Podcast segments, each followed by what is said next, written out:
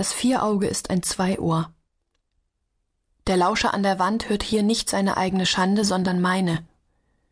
Das Haus ist voll davon, die Spiegel, die Wände, die Gespräche, auch die Gesichter. Ich sitze auf dem abgewetzten Ledersessel im Wohnzimmer. Die Decke aus Fellimitat ist über das Rückenteil und eine Armlehne halb auf den Boden gerutscht. Meine Fingerkuppen tasten sich durch die Polyesterhärchen, die mit dem Stoff verklebt sind, nicht verknüpft. Pule an einer schwarzen Strähne herum, bis Vater mich zurechtweist. Da verschwindet meine Hand unter dem Fell, mein Finger schlüpft sofort in ein Lederloch und versteckt sich da. Der Sessel ist ausgepolstert, er ist fett gemästet mit Haar. Vor mir sitzen Vater und Mutter und neben ihnen das Vierauge. Auch der Pfarreiknecht ist mit am Tisch, unsichtbar und schwebend wie ein Flaschengeist. Angerufen hat er vor wenigen Minuten, als ich noch auf dem Heimweg von der Schule war, und Mutter gesagt, ich hätte kein richtiges Problem, es sei alles eine Frage des guten Willens, und daran mangele es mir leider. Dass das Leben mit psychisch Kranken und Egozentrikern eine Prüfung Gottes sei, hat er noch gesagt, und dass ich Schwierigkeiten mit Autoritäten hätte. Mit Autoritäten nicht, nur mit Rumpelstilzchen, die sich nicht zu erkennen geben und um fremde Feuer tanzen. Nachdem sich jahrelang niemand dafür interessiert hat, was in meinem Kopf vor sich geht, interessiert es plötzlich alle Welt, was darauf passiert. Als wäre mein Schädel ein neues Kriegsgebiet, ein Krisenherd, ein Schlachtfeld.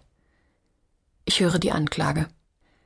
Mein Zimmer ist durchsucht worden, das Loch in der Matratze wurde entdeckt.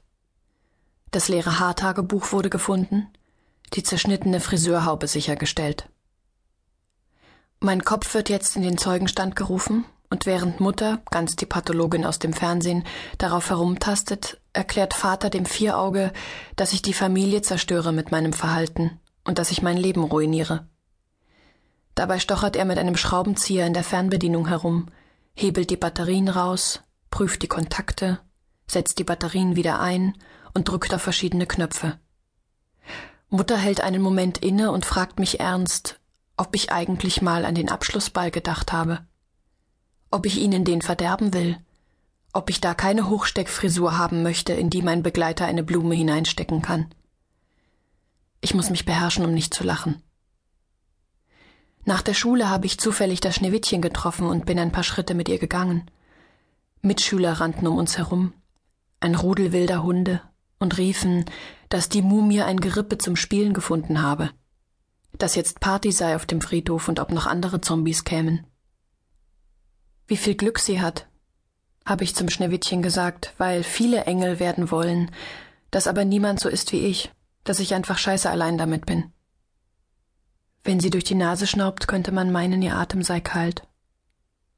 Niemand sei scheiße allein, hat sie gesagt, und dass es zu jeder Furunkel auch den passenden Eiterpfropfen gibt.